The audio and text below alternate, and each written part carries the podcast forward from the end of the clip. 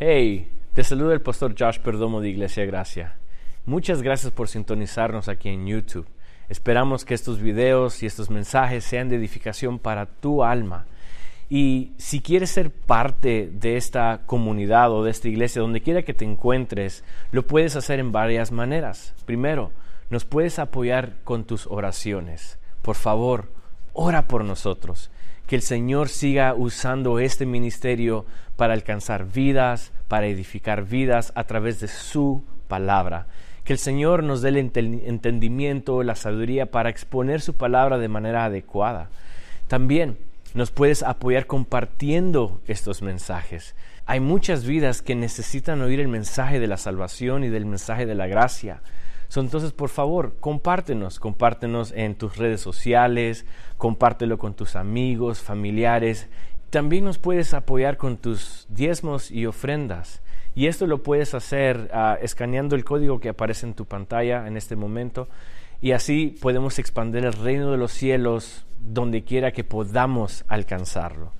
Entonces, por favor, apóyenos de esta manera. Y por último, deseo hacerte una invitación. Si te encuentras en el lugar de Tyler, aquí en Texas, y no tienes ni una iglesia o no tienes una iglesia donde asistir y deseas asistir a una iglesia bíblica y cristocéntrica, las puertas están abiertas para ti. Ah, la dirección la puedes encontrar en todas nuestras redes sociales o nuestra página web. También va a aparecer aquí en tu pantalla. Por favor, visítanos. Eres más que bienvenido. Aquí exponemos la palabra del Señor. Y pues esperamos que este mensaje que tú vas a oír ahora sea de edificación para tu vida estamos en la serie Efesios y hasta este momento hemos leído dos capítulos, ¿verdad? La semana pasada tocamos el capítulo número dos, entendimos de que Dios usa la obra salvífica para darle vida al hombre pecador y muerto por naturaleza, ¿verdad? So vimos de que Dios da vida al hombre por su sacrificio, pero también la semana pasada vimos de que de dos naciones Dios hace una sola nación. Y este es para el reino de Él. ¿Verdad? So, hablamos de que ya no había, por eso es que Pablo decía que ya no hay judío, ya no hay griego, ya no hay samaritano, ya no hay nada, sino que es un solo cuerpo. Ahora, quiero aclarar algo rapidito. La semana pasada dije de que muchas iglesias usaban costumbres judías para hacer cultos judíos o memoria de, Israel y, y, cosas así. No quiero que me malinterpreten, lo quiero aclarar, no es de que es malo hacerlo, sino que quiero que entiendan de que porque lo hacen no significa que van a ser más rectos delante de Dios. ¿Sí me entienden? ¿Se me entiende? De que o si nos gusta la cultura hebrea, perfecto. Si quieren hacer un servicio judío, perfecto. Pero no porque hicieron ese servicio judío están mucho más rectos y más cerca de Dios que todos los demás. Porque en las escrituras, la semana pasada vimos de que de dos pueblos gentiles judíos hay un solo pueblo. Y este es la iglesia. ¿Okay? Yo quiero aclarar eso porque lo dije la semana pasada y no quiero que hagan males entendidos. Bien, estamos en el capítulo 3 de Efesios y vamos a entrar ya de un solo porque hay mucho que cubrir. So, vamos a la Biblia, Efesios capítulo 3. Efesios capítulo 3. El capítulo 3 de Efesios revela tres cosas que vamos a verlas hoy. Una es el mayordomo del misterio revelado, porque Pablo hoy nos va a hablar de un misterio, algo misterioso. el capítulo 3 nos revela el mayordomo del misterio revelado, el misterio revelado, que es el misterio revelado, y la proclamación del misterio revelado. Son las tres cosas que Pablo nos enseña en el capítulo 3, especialmente en los versículos 1 al 13.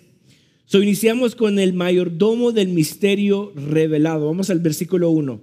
Por esta causa, yo, Pablo, Ojo, por esta causa yo, Pablo, prisionero de Cristo Jesús, por vosotros los gentiles. Si es que habéis oído de la administración de la gracia de Dios que me fue dada por para con vosotros, que por revelación me fue declarado el misterio, como antes lo he escrito brevemente, leyendo lo cual podéis entender cuál sea mi conocimiento en el misterio de Cristo. Voy a dejarlo ahí. Primero, vamos a hablar sobre el mayordomo del misterio revelado. Pablo le escribe ahora en continuación del versículo del capítulo 2 de, Efesios. Ahora Pablo está diciendo, somos una sola nación, somos un solo cuerpo, Dios nos ha dado ah, la victoria y comienza a revelar. Y ahora comienza diciendo, yo Pablo, prisionero de Cristo, y quiero que veamos algo, un mayordomo del misterio. Pablo revela dos cosas en este momento. Dos cosas. La primera es la soberanía de Dios. Un mayordomo del, del misterio revelado, primero que nada, confía en la soberanía de Dios. Y lo, lo digo de esta manera. Pablo claramente está diciéndole, yo Pablo, prisionero de Cristo. Me llama mucho la atención esa frase, prisionero de Cristo. Pablo no estaba imprisionado por Cristo, Pablo estaba imprisionado en Roma. Él estaba encarcelado en Roma. Pero algo que nos enseña Pablo en este momento es de que dice, ¿sabes qué? Aunque yo esté en prisión romana, sé de que esto es consecuencia de la soberanía de Dios. Por eso es que Pablo en este momento comienza a decir, hey, yo Pablo, prisionero de Cristo. Y eso es lo hermoso de Pablo, que Pablo sabía poner a Dios y su soberanía en todo. Sabía que cuando él estaba en prisión, estaba en prisión por Cristo y para Cristo. Si él era libre, él era libre por Cristo y para Cristo. Y eso es lo que me llama la atención, prisionero de Cristo Jesús. En su mente no había otra persona, en su mente estaba qué? Dios. Y eso es lo más interesante de que me llama la atención en este primer versículo, prisionero de Cristo, estando él prisionero en Roma, él sabía que él iba a estar para Dios y con Dios todo el momento. Pablo, sabiendo muy bien, confiaba en la soberanía de Dios. Recuerden, Pablo se le fue anunciado de que él iba a ser usado para anunciar las buenas nuevas a los gentiles. So, él ya tenía conciencia de que no le iba a ir muy bien en la vida. Vamos a Hechos, su capítulo 9, versículo 15. Hechos.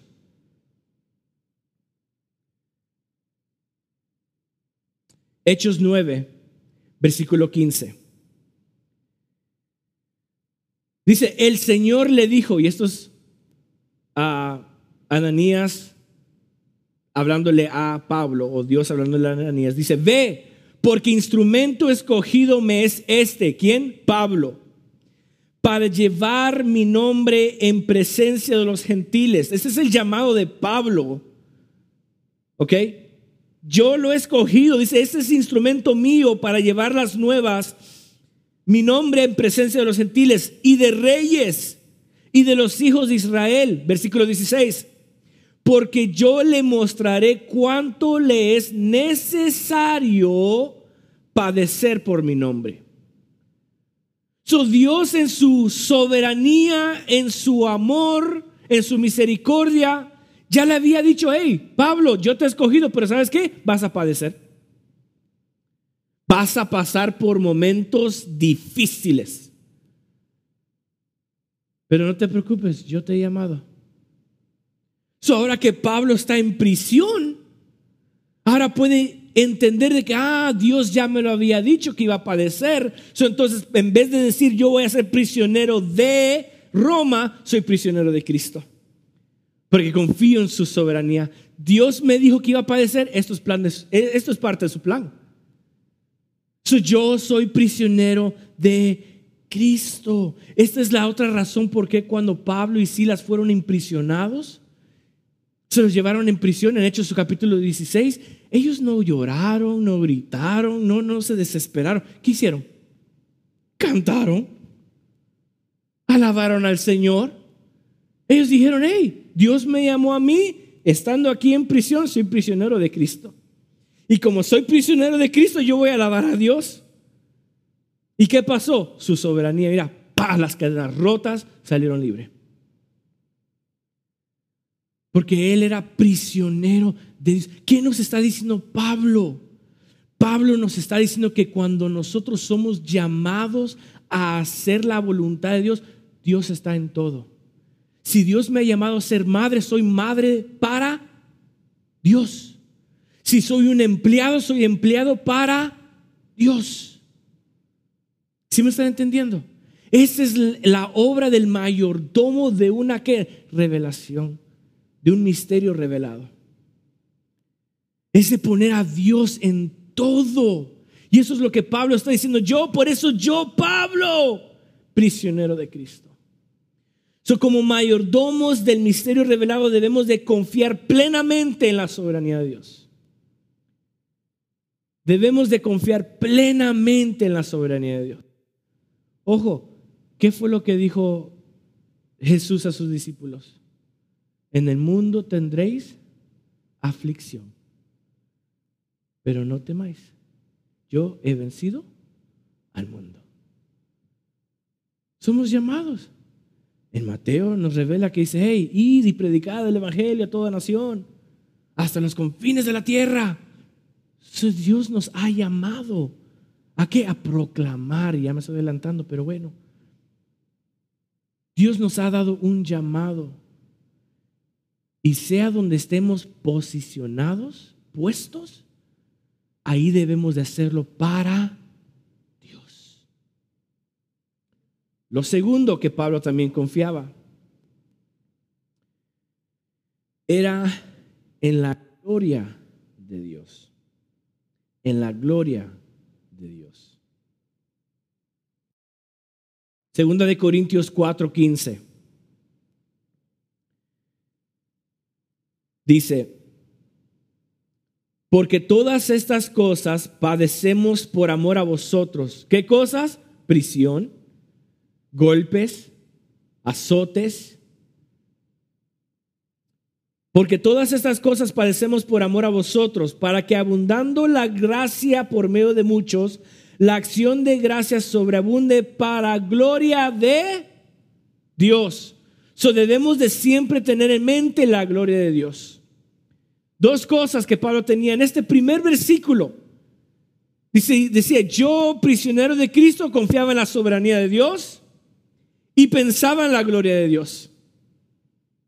O sea, no importando las circunstancias de Pablo, todo lo iba a hacer para la gloria de Dios. Por eso es que él dijo, si como, si bebo, hacerlo todo para la gloria de Dios. Y hacerlo para la gloria de Dios es deleitarse es hacerlo con un amor, con una delicia. Si Dios nos ha llamado, lo vamos a hacer para la gloria de Dios, un deleite. Entonces dice, prisionero de Cristo Jesús por vosotros los gentiles, si es que habéis oído de la administración de la gracia de Dios que me fue dada para con vosotros, versículo 3 de Efesios capítulo 1 perdón, capítulo 3, versículo 3. Por la revelación me fue declarado el misterio, como antes lo he escrito brevemente, leyendo lo cual podéis entender cuál sea mi conocimiento en el misterio de Cristo.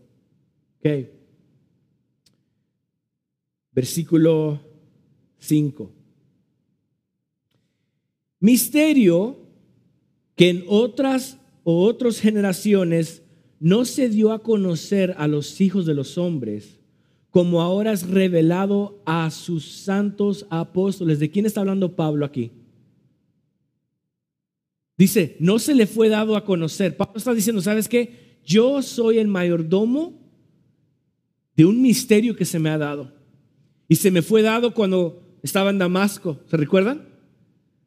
Se me fue dado a mí, se me encomendó un llamado que fue de proclamar el Evangelio a los gentiles.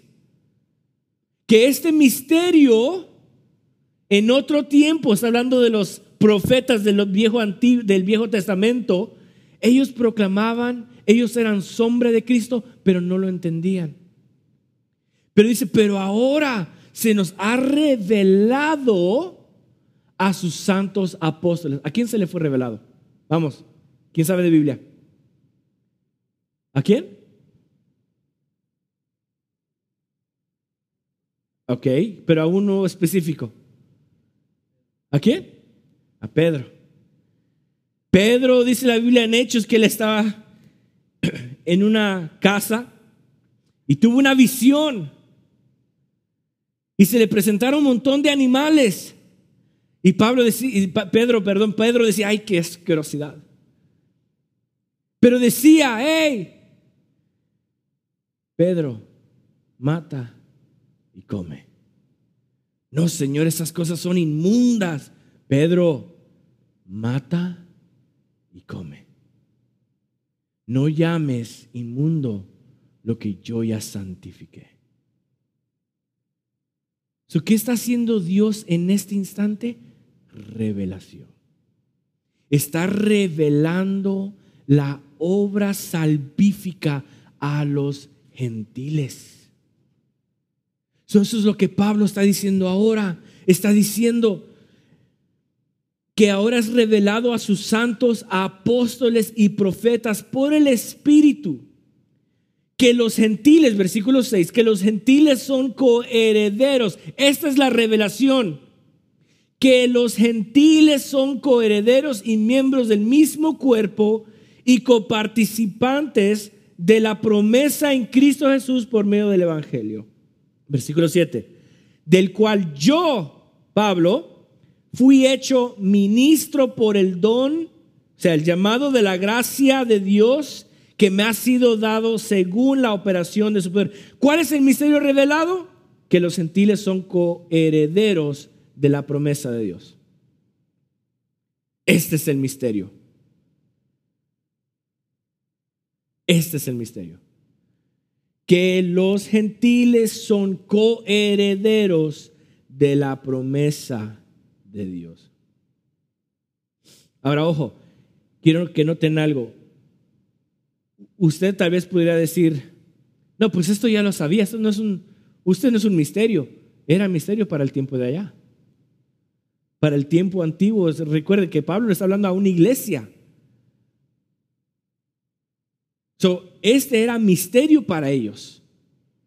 El misterio revelado era de que los gentiles iban a ser parte también del cuerpo de Cristo. En aquel tiempo esto no se sabía, esto no se entendía.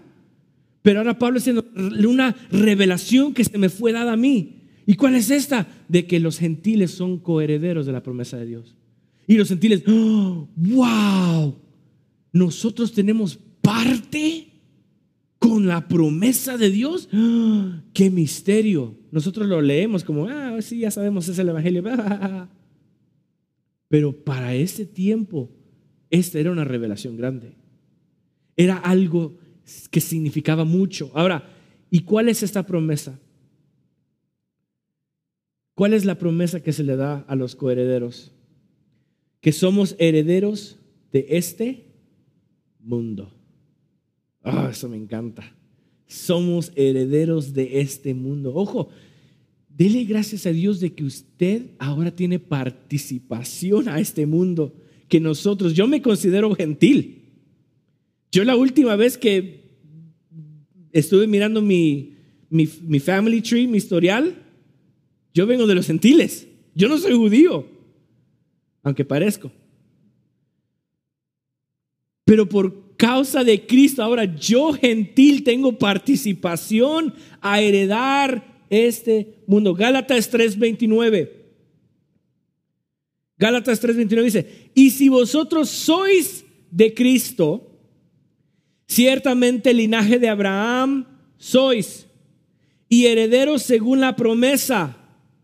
¿Cuál es esta promesa? Romanos 4:13.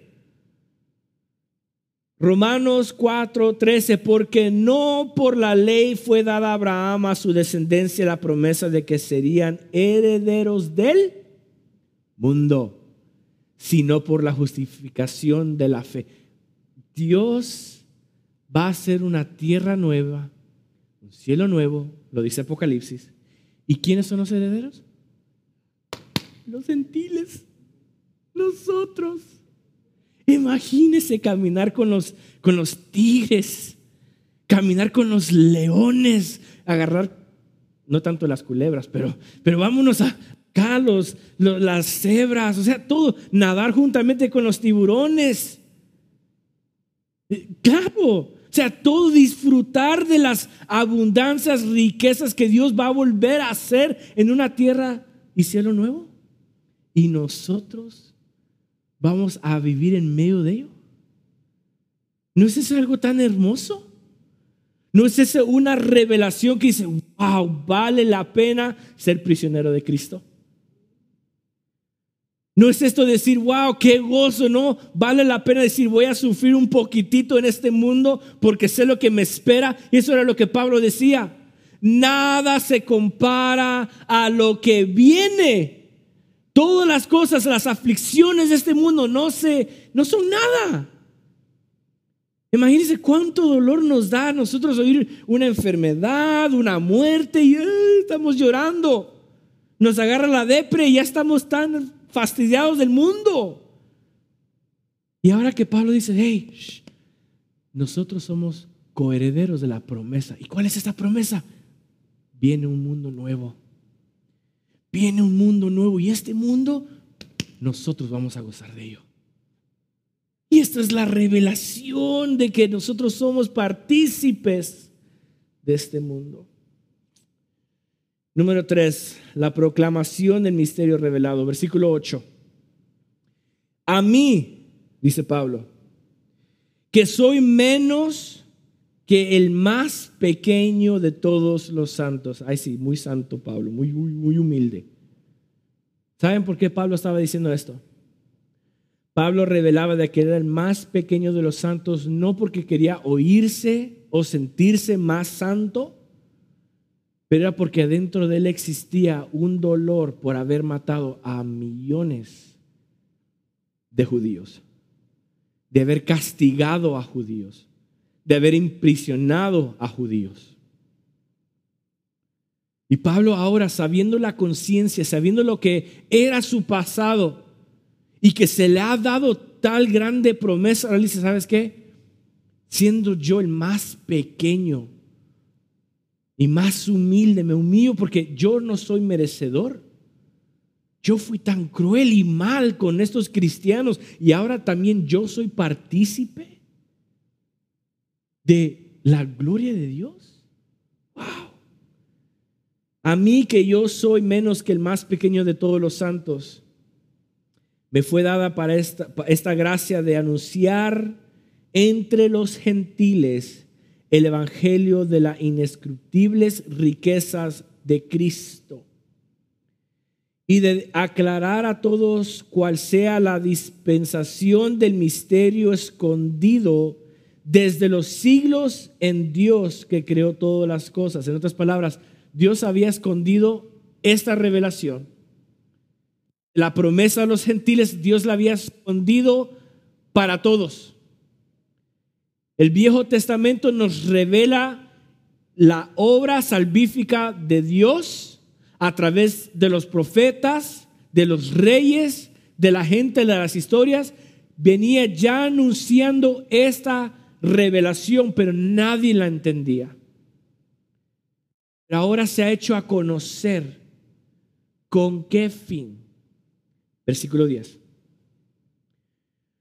Para que la multiforme sabiduría de Dios sea ahora dada a conocer por medio de la iglesia a los principados y potestades en los lugares celestiales, conforme al propósito eterno que hizo en Cristo Jesús nuestro Señor, en quien tenemos seguridad y acceso con confianza por medio de la fe en Él, por lo cual pido que no desmayéis a causa de mis tribulaciones por vosotros, los cuales son vuestra gloria. ¿Cuál es el propósito de que Dios ahora reveló este ministerio? ¿Cuál es? Glorificar a Dios.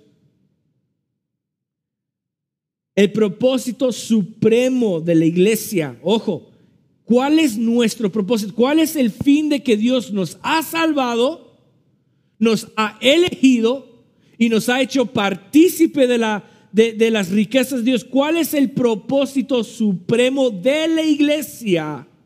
Glorificar a Dios. Glorificar a Dios. Ojo, esta es la razón por la cual Dios hizo un solo pueblo. Dios hizo una sola nación, hizo una sola iglesia de gentiles, de judíos, de dos naciones, hizo una. ¿Con qué fin? Para que esa iglesia glorificará a Dios. ¿Y cómo se glorifica a Dios? Exhibiendo, exhibiendo, perdón, la sabiduría de Dios. So debemos de exhibir la sabiduría de Dios, porque la iglesia unida será el medio principal por la cual Dios dará a conocer su sabiduría. Qué hermoso. Qué grande es esto. Imagínense, Dios de lo más inútil, de lo más bajo, de lo más vil, escogió Dios para avergonzar a quién? A los sabios. Es lo que Pablo está diciendo. Está diciendo, Dios nos ha unido y nos ha revelado el misterio a nosotros con el fin de que nosotros como iglesia unida glorifiquemos a Dios de manera que vamos a exhibir la sabiduría de Dios. ¿Y cuál es esta sabiduría de Dios? El Evangelio. El Evangelio.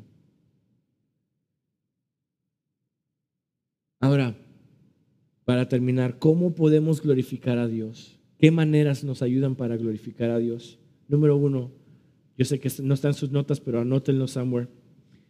Reconocer su gloria. Valorar sobre todas las cosas y hacerlo conocer. Así glorificamos nosotros a Dios. Glorificamos a Dios reconociendo su gloria. Eso es lo que Pablo estaba haciendo al principio. Yo, Pablo, prisionero de Cristo, estaba reconociendo su gloria. La gloria de Dios. Ser agradecidos con todo corazón. Salmos 50, versículo 3 dice de esta manera, dice, el que me ofrece su gratitud, me honra. Y número 3, confiar plenamente en Él.